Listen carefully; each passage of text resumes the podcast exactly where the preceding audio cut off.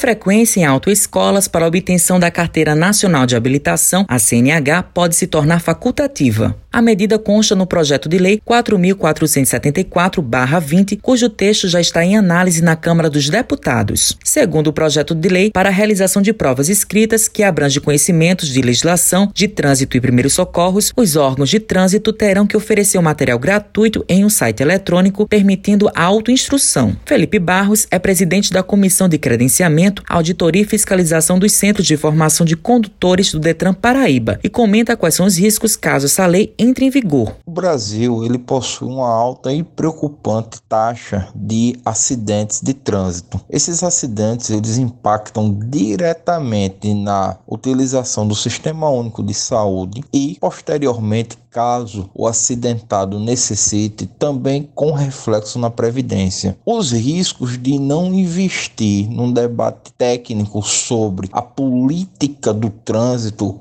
vai com certeza onerar e aumentar os índices de acidentes de trânsito. Barros destaca que o Detran Paraíba enxerga essa possível mudança e quais são os desafios. Caso esse projeto de lei vá para frente, devemos pensar que o Detran, os postos, os Ciretrans, elas, eles não atuam em todas as cidades de todos os estados. Eles são limitados, geralmente as capitais, mas e as pequenas cidades, que muitas vezes têm um CFC que realiza a abertura do do procedimento de habilitação. Como é que vai ficar? É, sem as autoescolas que possuem um papel de parceria junto com os Detrans, podemos enxergar um aumento significativo nas demandas desses postos, pois a população irá se direcionar justamente aonde existe o atendimento do Departamento Estadual de Trânsito. Antônio da Paz é policial militar e quer obter a categoria D, que permite a condução de veículos que transportem mais de de oito pessoas. Ele fala qual a opinião dele em relação ao projeto de lei. Todos aqueles que desejar ser um condutor de automóvel